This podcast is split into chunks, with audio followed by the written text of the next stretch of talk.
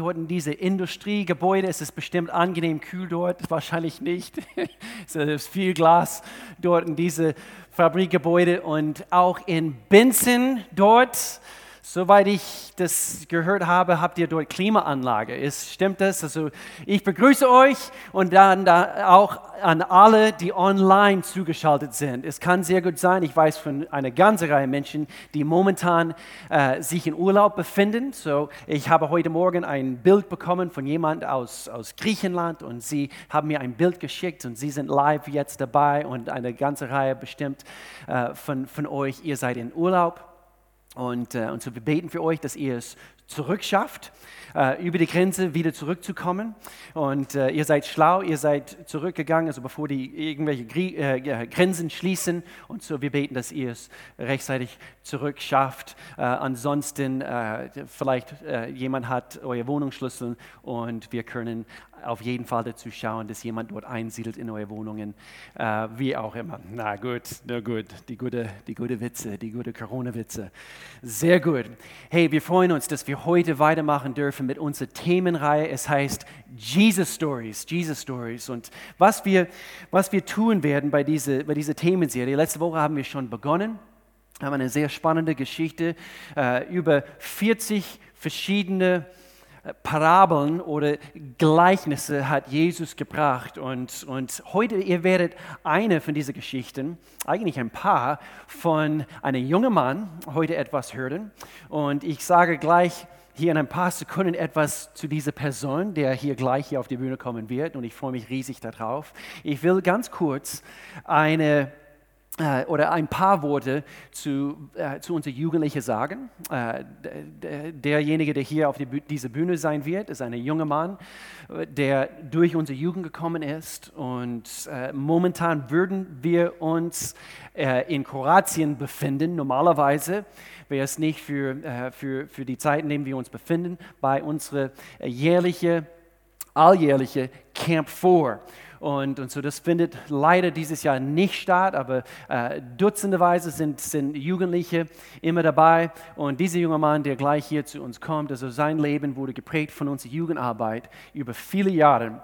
Und wir haben eine Gelegenheit, eine Gelegenheit für noch ein paar Juge, äh, junge Personen, sage ich jetzt gerade ab 18, zwischen 18 und 25, teilzunehmen an das, was ab Mitte September losgehen wird. Und das heißt Fundament. Und es ist ein, ein einjähriges Programm, was wir gerade für junge Menschen in diesem Alter von 18 bis 25 anbieten.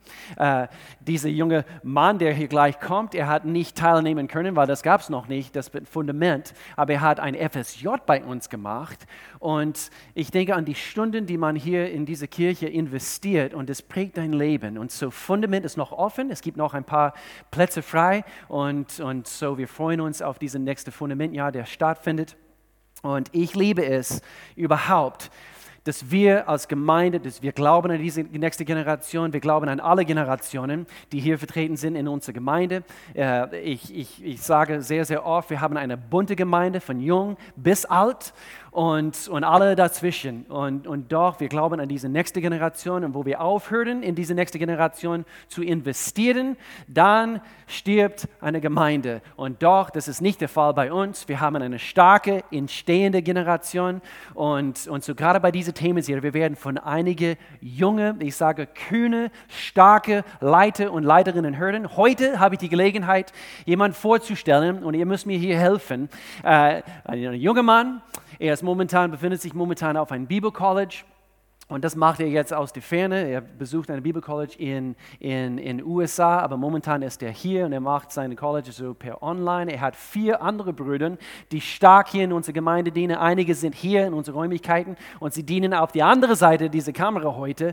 Und darf ich auch dazu sagen, Gottes Salbung ruht stark auf diesem Mann, der hier kommt und den Predigt heute bringt. Und doch auch seinen Brüdern, die hier dienen, Kameras und vielleicht du dort in, an einem von unseren Mikrostandorten, dort wo du bist und du dienst, du schenkst eine Tasse Kaffee oder vielleicht hast du etwas geputzt heute Morgen, die Räumlichkeiten vorbereitet. Wir sind gemeinsam ein starkes Team und keine Aufgabe ist wichtiger wie der andere. Meine Aufgabe hier zu predigen immer wieder und diese Gemeinde zu leiten ist, ist nicht wichtiger vor, vor Gott in seinen Augen wie alle anderen Aufgaben. Gemeinsam sind wir stark. Darf ich es einfach stark hier betonen? Und doch, wir dürfen von einem begabten Redner, er kann auch rappen und er heißt Beni Steinerbrunner. Würdet ihr mir bitte helfen? Er bringt den Predigt heute und ich freue mich riesig, was du auf dem Herzen hast, Beni, uns mitzuteilen. Und du bist gesalbt und ich freue mich riesig.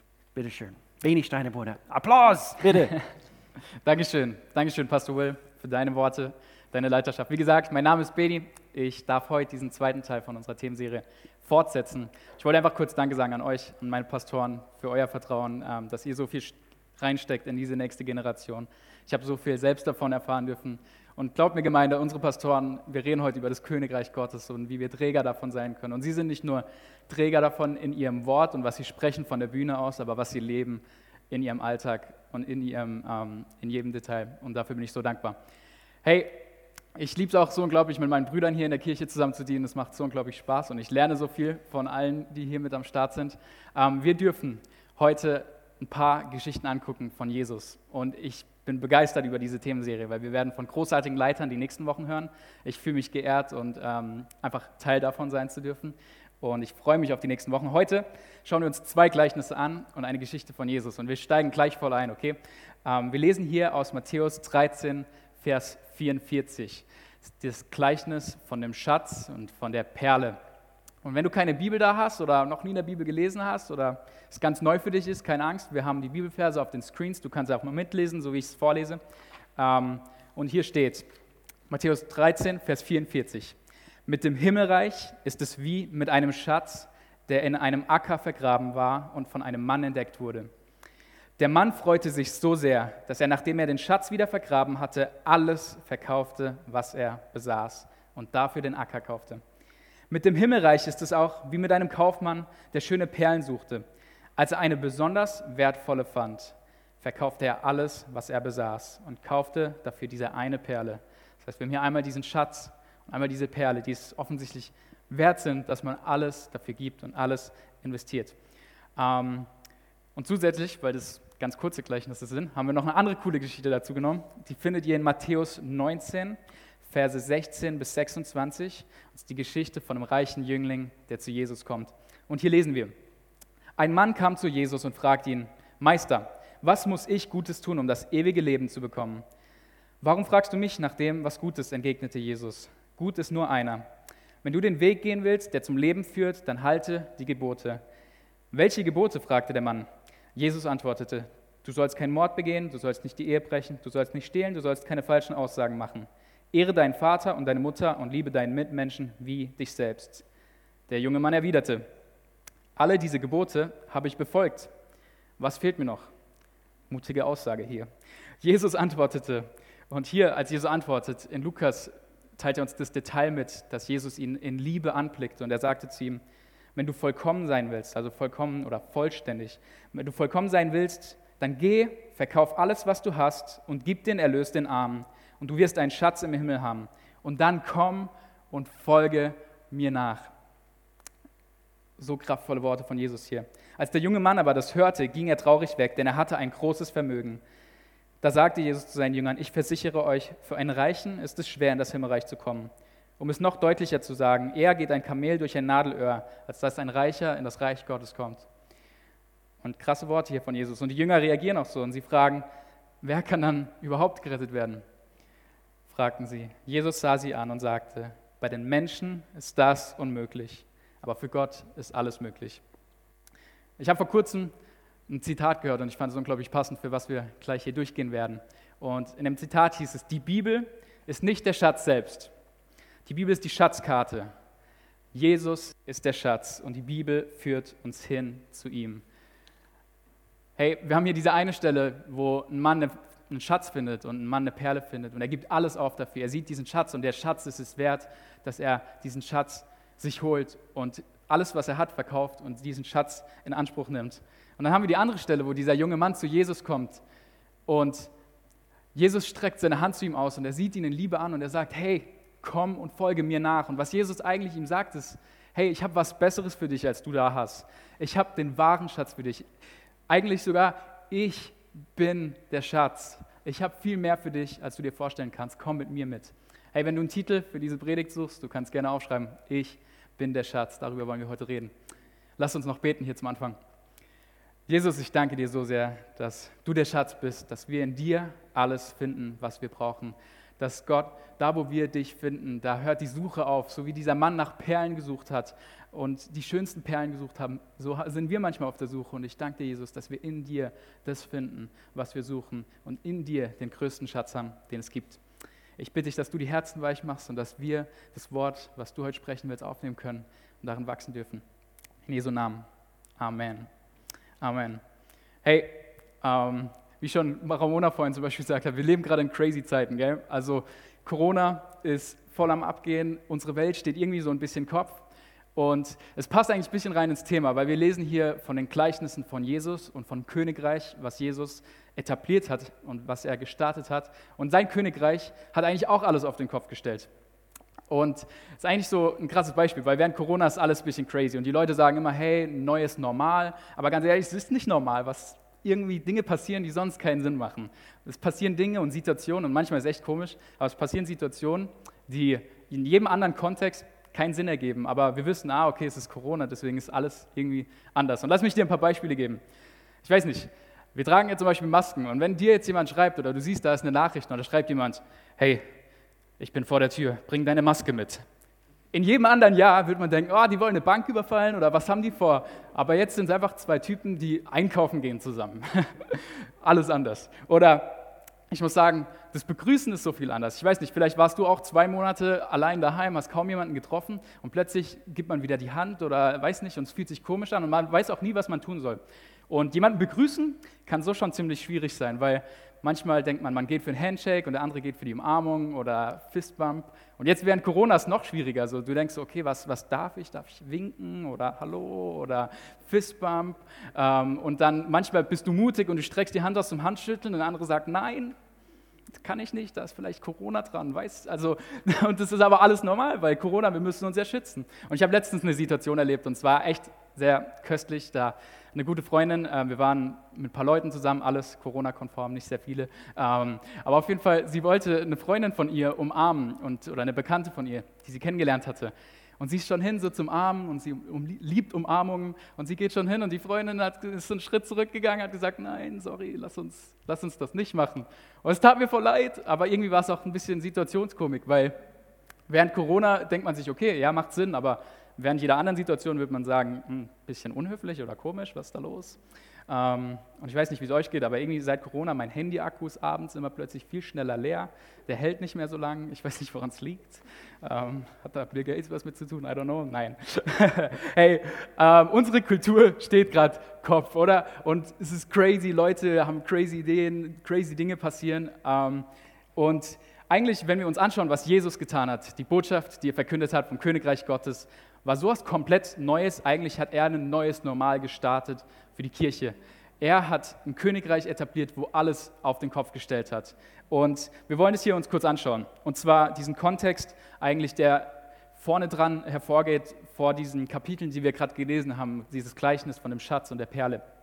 Und ganz am Anfang von den Evangelien in, in Matthäus, Markus und Lukas fängt Jesus seine Botschaft oder seine Verkündigung fängt er an mit den Worten, kehrt um, denn das Himmelreich ist nahe. Und das ist die zentrale Message, die Jesus gebracht hat, ist sein Königreich, was durch ihn beginnt. Und ich will dich ermutigen, daheim mal diese Verse durchzulesen, die wir heute besprechen und auch die Kapitel davor, weil es so unglaublich spannend auch diese Connections zu sehen und zu sehen, wie das sich zusammenfügt. Und Jesus fängt eigentlich seine Botschaft mit der Bergpredigt an in Matthäus 5 und das ist so eine unglaubliche Botschaft, die er bringt. Und er fängt es an mit der Seligpreisung. Vielleicht hast du schon mal davon gehört, wo es heißt, selig ähm, sind die, die arm sind vor Gott, denn ihnen wird das Himmelreich gehören. Oder selig sind die, die reines Herz haben, denn sie werden Gott sehen. Und er malt eigentlich dieses wunderschöne Bild davon, wie die Teilhaber, wie die Jünger, wie die Kinder im Reich Gottes aussehen. Und die Seelegepriesenen sind nicht diejenigen, die irgendwie besonders heilig sind durch ihre eigenen Werke oder die sich selbst verdient haben, weil sie besonders barmherzig sind oder besonders friedvoll oder besonders arm. Nein, diejenigen, die selig gepriesen sind, finden ihren Segen, indem sie Jesus nachfolgen, in der Nachfolge des gekreuzigten Jesus. Ähm, weil dort wo er ans Kreuz gegangen ist. Und dort am Kreuz trifft unser Ungenügen und trifft eigentlich unsere Armut, weil wir nichts zu bringen haben, trifft auf seine Gnade. Und er sagt, hey, komm her, folge mir nach, sei mein Kind.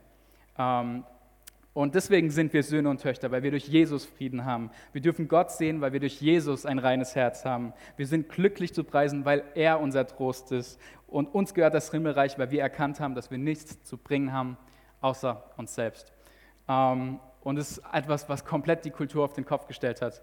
Weil es war plötzlich nicht mehr der Fakt, dass irgendwie da, wo der Mensch im Mittelpunkt stand, ähm, alles gut ist und wo man erfolgreich ist und Macht hat und wohlhabend ist, dass man da den Schatz hat und da das Leben hat, sondern plötzlich war es die Situation, dass da, wo man sich selbst zurücklässt und an zweite Reihe stellt und Jesus nachfolgt, dass man da den Schatz findet.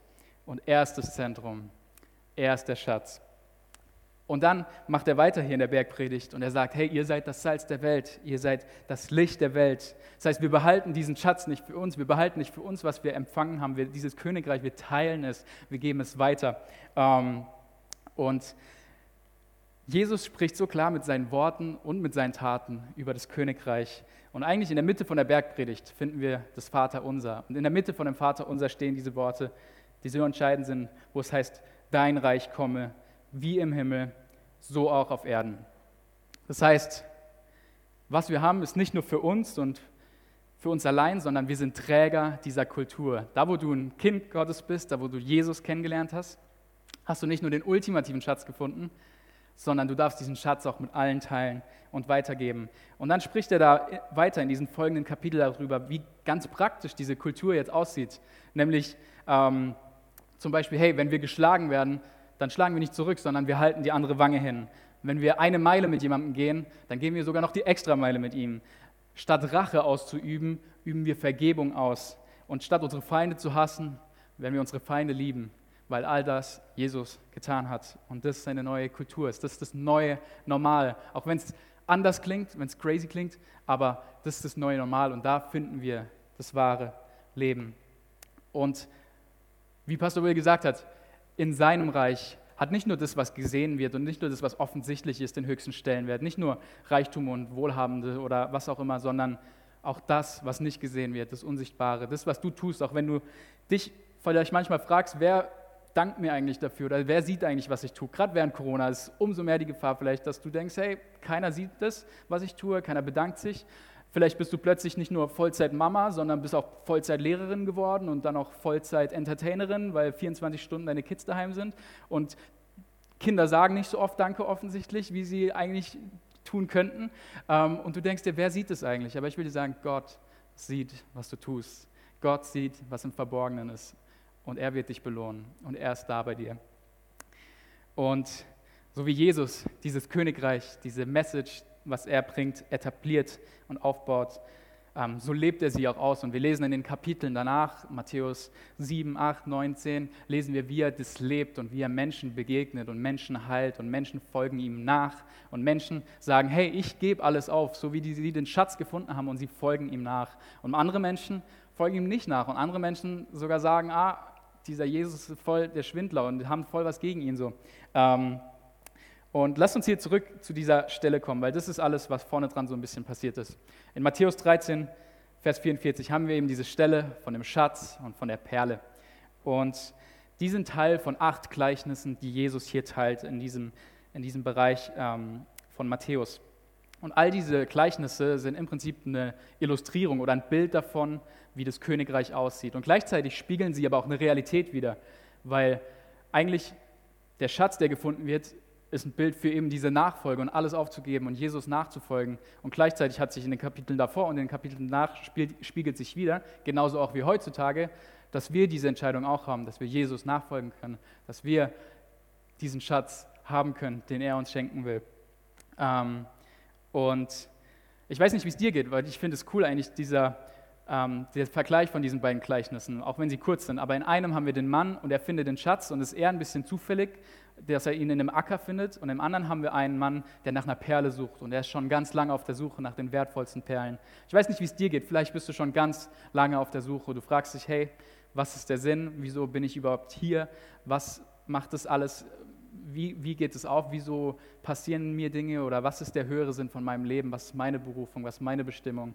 Und du bist vielleicht schon ganz lange am Suchen und ich will dir sagen, hey, da ist ein Schatz, der auf dich wartet, der genau das erfüllen kann. Und er ist Jesus. Oder vielleicht hast du auch noch gar keine Ahnung und hast dich noch nicht viel damit beschäftigt, aber selbst dann wartet da ein Schatz auf dich, der so unglaublich wertvoll ist.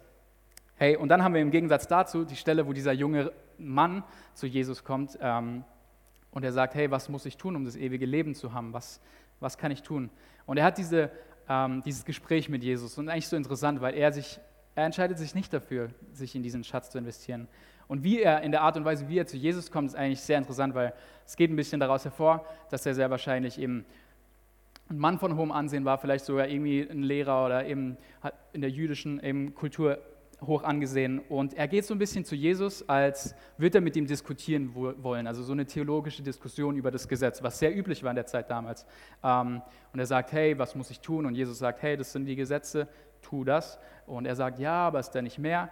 Und es bisschen so, hat so ein bisschen den Flair von so einer theologischen Diskussion. Aber Jesus, er will eigentlich gar nichts von dieser Diskussion wissen, sondern er will zu dem Herz von dem Mann. Und er sagt, hey, dein Problem sind eigentlich gar nicht diese ganzen Details und die Regeln und so weiter und dein Ansehen und dein Reichtum. So. Dein Problem ist, dass du mein, dein Herz nicht mir geben willst, dass du nicht dein Herz voll investierst und voll nachfolgst. Und er sagt, hey, geh und verkauf dein Reichtum und folge mir nach, denn ich habe was Besseres für dich. Ähm, und Jesus geht direkt zum Herzen, weil er will unser Herz. Und wie schon gesagt, es ist nicht aus eigener Kraft, dass wir das bekommen, dass wir bei Jesus Anerkennung finden. Und er sagt, hey, was bei den Menschen unmöglich ist, ist bei Gott möglich. So nicht, was wir tun, wie dieser Mann sagt, was muss ich tun, sondern hey, was, was hat Jesus getan, dass ich das ewige Leben bekommen kann. Ähm, und in ihm ist das möglich.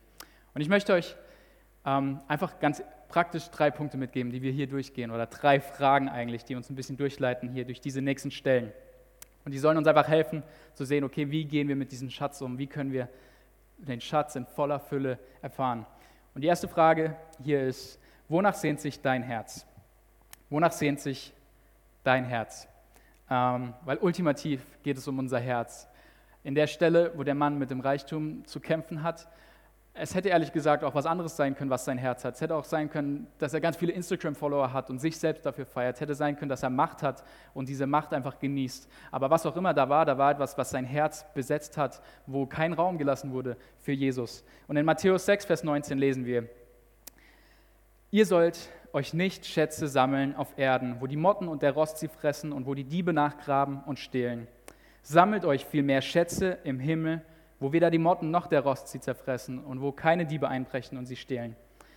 Denn wo euer Schatz ist, da wird auch euer Herz sein. Was für eine wunderschöne Stelle. Da, wo wir unsere Schätze sammeln, zeigt auf, wo wir unser Herz haben.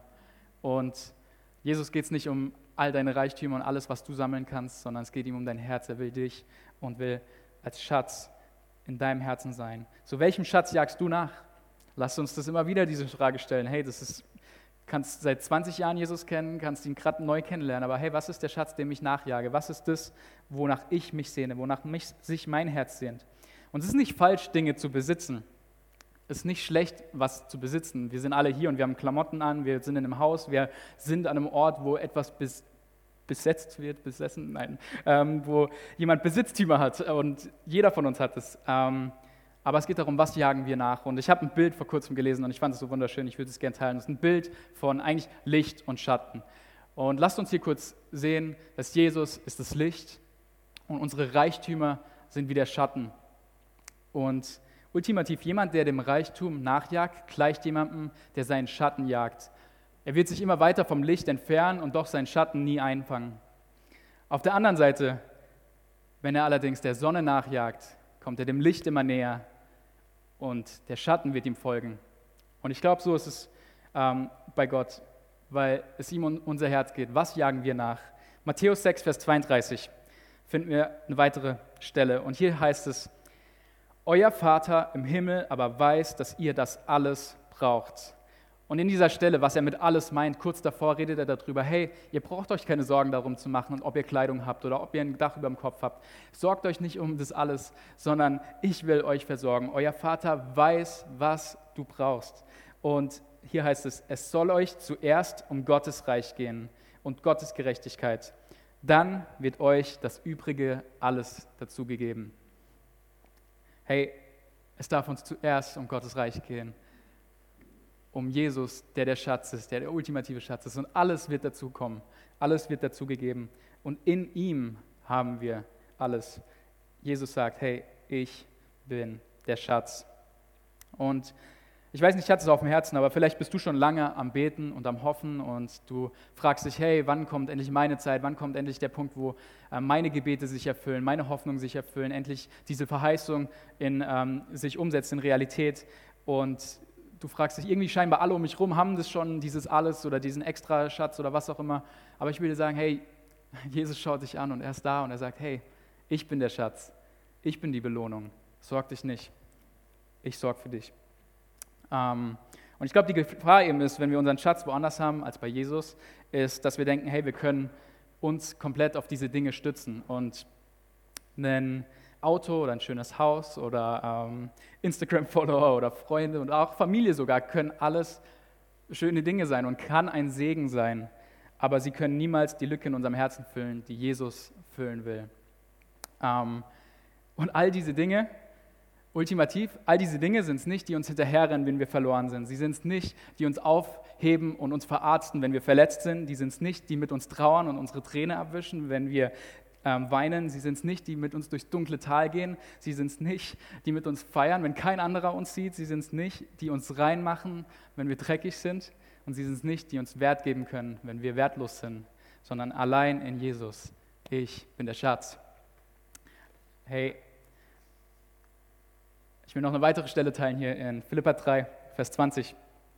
Und hier steht, Paulus schreibt ja an die Gemeinde in Philippi und er sagt, wir dagegen sind Bürger des Himmels. Und vom Himmel her erwarten wir auch unseren Retter, Jesus Christus, den Herrn. Und hier ist meine zweite Frage von diesen drei Fragen. Ich will dich fragen, hey, lebst du die Kultur des Himmels, die Kultur des Königreiches? Und um hier ein bisschen Kontext zu geben, Paulus schreibt eben einen Brief an eine Gemeinde in Philippi. Das ist in Griechenland, falls du es nicht weißt. Und Philippi war zu der Zeit eine römische Kultur. Das heißt, die Römer haben da eigentlich politisch regiert und haben eigentlich ihre Kultur etabliert dort vor Ort, obwohl es in Griechenland war. Und wenn Paulus hier sagt, ihr seid Bürger des Himmels, dann ist eigentlich das Erste, woran die Leute gedacht haben, dieses Bürgertum von Rom. Ähm, weil das sehr hoch angesehen war und weil man gerne ein römischer Bürger sein wollte, weil man viele Rechte damit hatte und so weiter. Und was ich damit sagen will, diese Römer eben dort vor Ort, sie haben die römische Kultur nach Philippi gebracht und dort getragen in der Fremde, aber sie hatten immer noch ihre Identität in Rom.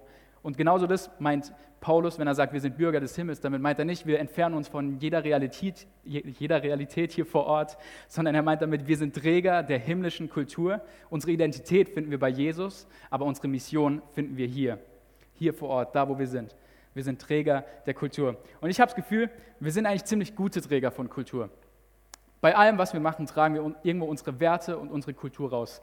Und ich muss ein bisschen schmunzeln, aber es ist gerade Urlaubssaison und das finde ich ein passendes Beispiel. Aber ich finde Urlauber in anderen Ländern, man erkennt eigentlich immer so ein bisschen, wo sie herkommen. Und unsere Deutsche kann man eigentlich, finde ich, auch gut erkennen. Weil immer da, wo wir sind, wir sind immer die Ersten, die ihr Handtuch schnappen und den besten Platz reservieren am Pool oder am Strand. Immer um 6 Uhr stehen wir auf, ist egal, ob Urlaub ist oder nicht, wir wollen den besten Platz und da legen wir unser Handtuch hin und dann gehört der uns die ganze Woche und den ganzen Tag. Nein, hey, aber bei Spaß beiseite, wir Deutschen sind echt gut darin. Ich meine, es gibt eine ganze Insel im Mittelmeer. Das heißt nicht mehr Mallorca, es heißt Mallorca oder Malle. Und die ist im Prinzip deutsch, weil Deutsche da komplett sich etabliert haben und ihre Kultur etabliert haben.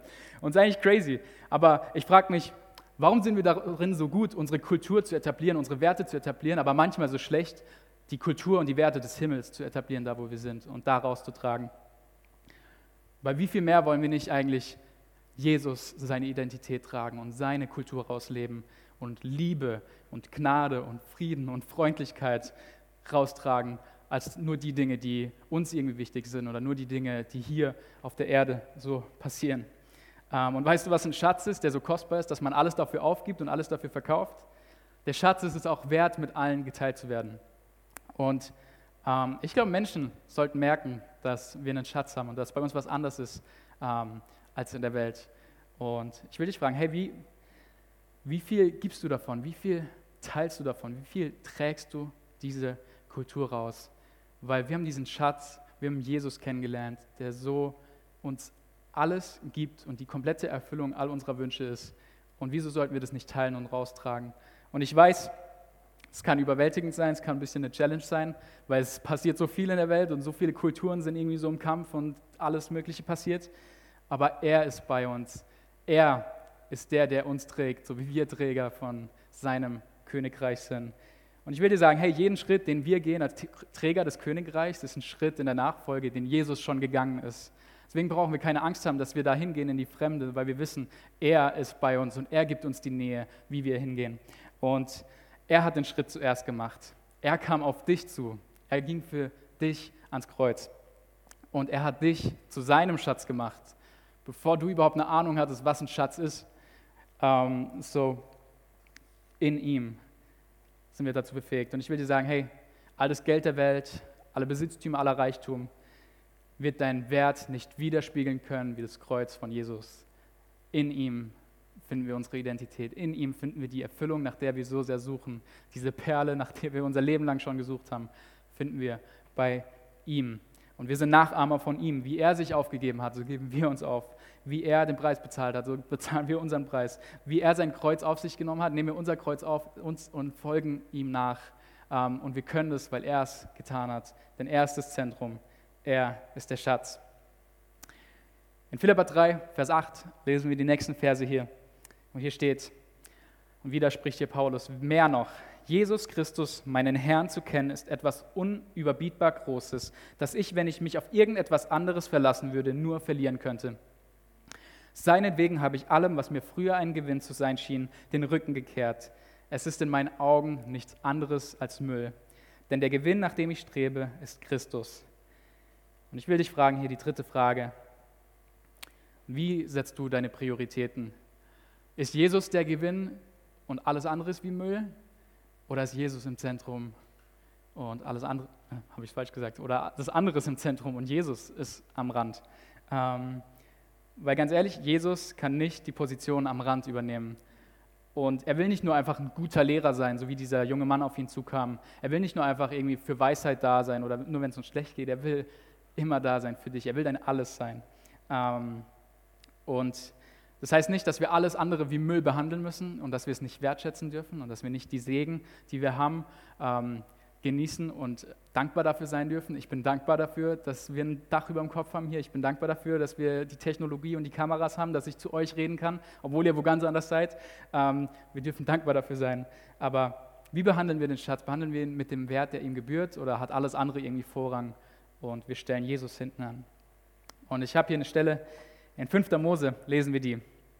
Das Alte Testament, jetzt weiß man, dass es ernst wird, wenn das Alte Testament kommt. Und wenn, der, wenn man dann noch sagt, es ist nicht 5. Mose, sondern Deuteronomium, dann, dann wird es richtig ernst. Nein, Spaß beiseite, ich liebe diese Stelle. Moses spricht hier zu dem Volk Israel und es ist kurz bevor sie ins verheißene Land reingehen und er erinnert sie an die Segen und an das, was Gott ihnen versprochen hat. Und er spricht hier, und wenn du gegessen hast und satt geworden bist, dann sollst du den Herrn, dein Gott, loben für das gute Land, das er dir gegeben hat. Hüte dich, dass du den Herrn, dein Gott, nicht vergisst, sodass du seine Gebote, seine Satzungen und Rechtsbestimmungen, die ich dir heute gebiete, nicht hältst. Damit nicht, wenn du isst und satt wirst und schöne Häuser erbaust und darin wohnst und deine Rinder und Schafe sich mehren und dein Silber und Gold sich mehrt und alles, was du hast, sich mehrt, damit nicht dann dein Herz sich überhebt und du den Herrn, dein Gott, vergisst, er, der dich aus dem Land Ägypten herausgeführt hat, aus dem Haus der Knechtschaft. Ihn, der dich durch diese große und schreckliche Wüste geleitet hat, wo feurige Schlangen waren und Skorpione und dürres Land ohne Wasser, der dir Wasser aus dem harten Felsen entspringen ließ, der dich in der Wüste mit Manna speiste, von dem deine Väter nichts wussten, um dich zu demütigen und zu prüfen, damit er dir am Ende Gutes tue und damit du nicht in deinem Herzen sagst, meine eigene Kraft und die Stärke meiner Hand hat mir diesen Reichtum verschafft. So gedenke doch an den Herrn, dein Gott, denn er ist es, der dir die Kraft gibt, solchen Reichtum zu erwerben, damit er seinen Bund aufrechterhält, den er seinen Vätern geschworen hat, wie es heute geschieht. Ähm, und ich liebe diese Stelle, weil guckt euch diese Geschichte an, durch die Moses, äh, durch die Moses sein, das Volk geleitet hat, aber Gott sein Volk gebracht hat. Er hat sie befreit aus der Sklaverei. Er hat sie getragen durch die Wüste, er hat sie dorthin gebracht ins verheißene Land und er sagt, hey, ich will euch das alles geben, ich will dir Gutes tun, ich will dich segnen. Und das ist unser Gott, es spricht die ganze Bibel über, flutet über von diesem gebenden und segnenden Gott im Garten Eden schon, hier beim Volk Israel und auch Jesus, er will dich beschenken. Und ich frage mich aber manchmal, hey, Danken wir ihm dafür? Sehen wir überhaupt, hey, weil die Ägypten ist ein Bild dafür, für unsere Sünde und wo Jesus uns rausgeholt hat. Jesus hat mich durchgetragen, er hat mich beschützt, er hat mich dahin gebracht. Wo ich durch dunkle Täler gegangen bin, hat er mich getragen. Wo ich was gebraucht habe, hat er mich versorgt. Ähm, danken wir ihm dafür und ist uns das klar? Und es geht nicht darum, dass wir nie was besitzen dürfen, wie schon gesagt. Aber von Anfang an war klar, dass Gott ein gebender Gott ist. Und ich glaube, uns muss einfach klar sein, dass Jesus dein Herz will. Das heißt, er will nicht, dass du mit deinen Reichtümern und mit deinen Werken, was aus deiner Hand kommt, was aus deiner Stärke kommt, vor ihm stehst und sagst, hey, guck, was ich geschafft habe, guck, wie toll ich bin, sondern er will, dass du einfach vor ihn kommst, so wie du bist. Er will dein Herz, er will dich, er will nicht das Drumherum, er will dich. Ähm, und es ist wie, als ob er sagt, hey, ich will, dass die Segen, die du hast, dass sie nicht aus deiner Hand kommen, sondern von mir kommen, dass ich dir die Segen gebe weil ich will dich segnen. Weil ich glaube, die Gefahr ist, dass wenn wir sagen, hey, ich habe mir das alles erarbeitet, ich habe mir das verdient, es kommt aus meiner Hand, ich habe mich befreit, ich habe mich aus Ägypten gebracht, ich habe mich durch die Wüste geleitet, dass wir uns erheben und dass dann irgendwann eigentlich da kein Platz mehr ist für Jesus, weil wir uns selbst ins Zentrum stellen und weil wir selbst uns in den Mittelpunkt stellen, wo Jesus eigentlich sagt, hey, ich will da sein, ich will in deinem Herzen sein. Und da, wo wir uns in den Mittelpunkt setzen, glaube ich, verfehlen wir den Schatz. Aber da, wo wir Jesus in den Mittelpunkt setzen, finden wir den Schatz und in ihm alles, was wir brauchen. Und hey, ich will hier mit einer Geschichte aufhören. Ich habe die Geschichte gehört von einem Mann, der heißt Ravi Zacharias und ich liebe dieses Bild, was er gemalt hat. Und in der Geschichte geht es um einen reichen Mann, der eine tolle Kunstsammlung hatte und er hat Kunstwerke gesammelt aus aller Welt auf seinem Anwesen und hat die Kunstsammlung geliebt. Und der Mann hatte einen Sohn und er hat seinen Sohn geliebt und der Sohn ging immer wieder raus und immer wenn er das Gelände verlassen hat, dann hat er einen armen Bettler getroffen an der Straße. Und immer wieder kam er mit dem Bettler ins Gespräch, mit diesem armen Mann, hat mit ihm geredet, Zeit verbracht. Und die beiden wurden relativ gute Freunde und immer wieder einfach Zeit verbracht. Und eines Tages kam aber der Sohn dieses reichen Mannes nicht mehr. Und der Bettler hat sich gefragt, okay, was, was ist los? Ein Tag verging, zwei Tage vergingen, drei Tage, vier Tage, fünf Tage. Und irgendwann ist er kurz zu dem Wächter gegangen, bei dem Anwesen von dem reichen Mann. Und er hat ihn gefragt, hey, was ist mit dem Sohn? Und der Mann hat ihm gesagt, hey, der Sohn ist leider gestorben.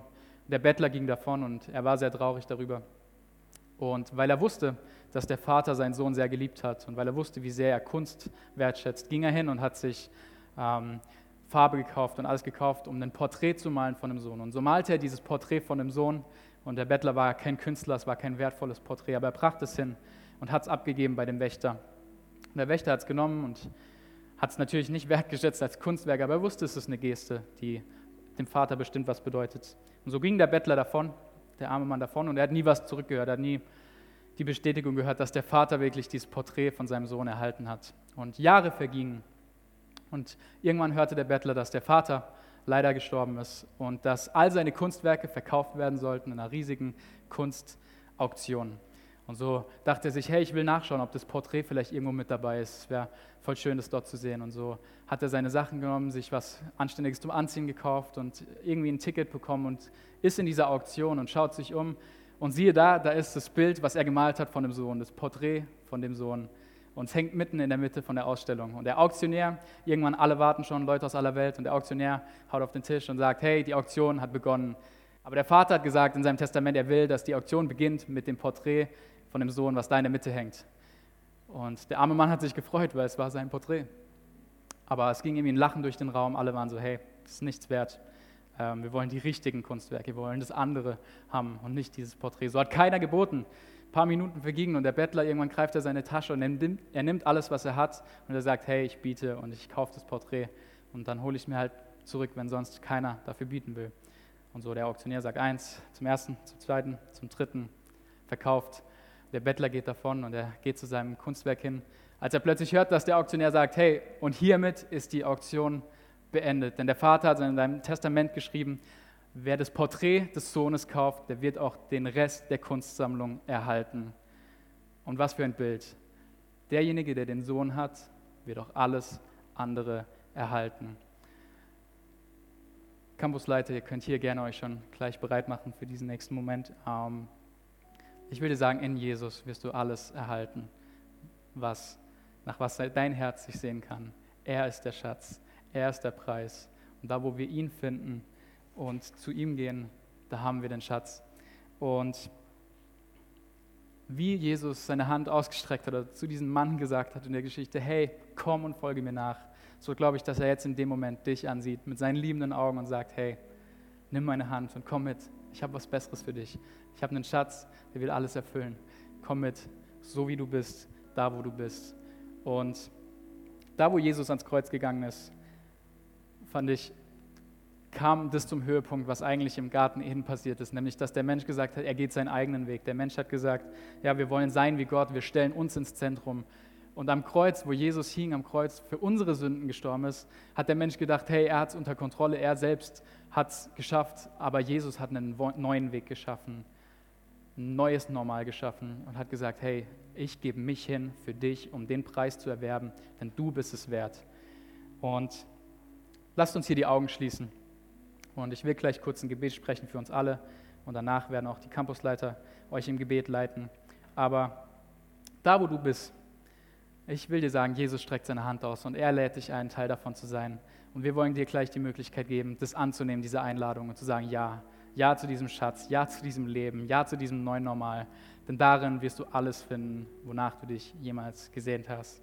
Und ich will hier erst kurz beten für uns alle.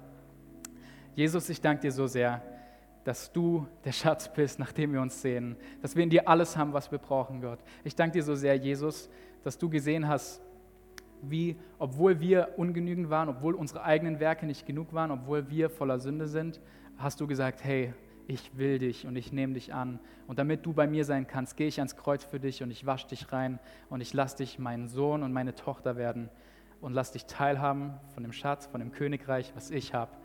Und so ich bitte dich, Gott, dass wir das realisieren dürfen und dass wir Träger dieses Königreichs werden, dass wir es leben können, dass wir in allem, was wir sind, Gott, dir nachfolgen und deine Liebe weitergeben. Gott, danke, dass du jeden berührst und jeden segnest, der hier diese Botschaft hört und umsetzen will in seinem Herzen. Und ich danke dir, dass du der Schatz bist. In Jesu Namen. Amen. Campusleiter, ihr könnt hier gerne übernehmen. Ich will dich ansprechen, wenn du online diese Message gerade siehst, wenn du diese Predigt siehst ähm, und du würdest gerne diese Einladung annehmen und du würdest gerne sagen, ich will Teil davon sein, ich will ein Kind Gottes werden. Ich werde uns gleich hier leiten in einem Gebet. Und was du machen kannst, ist einfach ein Bekenntnis, ist ein bekennendes Gebet und wir wissen, dass im Wort Gottes steht, dass wenn wir glauben und mit dem Mund bekennen, dass wir dann gerechtfertigt werden durch Jesus und Kinder Gottes sind. Und das kannst du heute werden und du kannst Teil davon haben. Und ich will dich einladen, und so, warum, wo du gerade das anschaust, wo du bist online, schließ doch deine Augen und ich werde ein Gebet sprechen und du kannst mir einfach nachsprechen und es bringt einfach diese Herzenshaltung zum Ausdruck. Und du kannst mir hier nachsprechen. Jesus, ich komme vor dich so, wie ich bin. Ich danke dir, dass du für meine Sünden gestorben bist. Da, wo ich nicht gut genug war, warst du gut genug und hast alles gegeben. Ich lade dich ein in mein Herz. Komm du und mach alles neu. Von jetzt an bin ich dein Kind und von jetzt an folge ich dir nach. In Jesu Namen. Amen. Hey, so cool, dass du dieses Gebet gebetet hast. Ich glaube, es wird dein Leben verändern. Und ich glaube, Jesus, der Schatz, den du aufgenommen hast, wird dein Leben verändern und ein neues Normal schaffen. Hey, Danke, dass ihr mit dabei wart. Wir freuen uns so sehr, dass ihr Entscheidungen getroffen habt, dass ihr mit dabei wart, ob ihr irgendwo im Urlaub seid oder neu mit dabei seid oder wie auch immer. Hey, habt einen gesegneten Sonntag, habt die beste Woche ever. Wir lieben euch und wir freuen uns, euch bald wiederzusehen. Bis dann.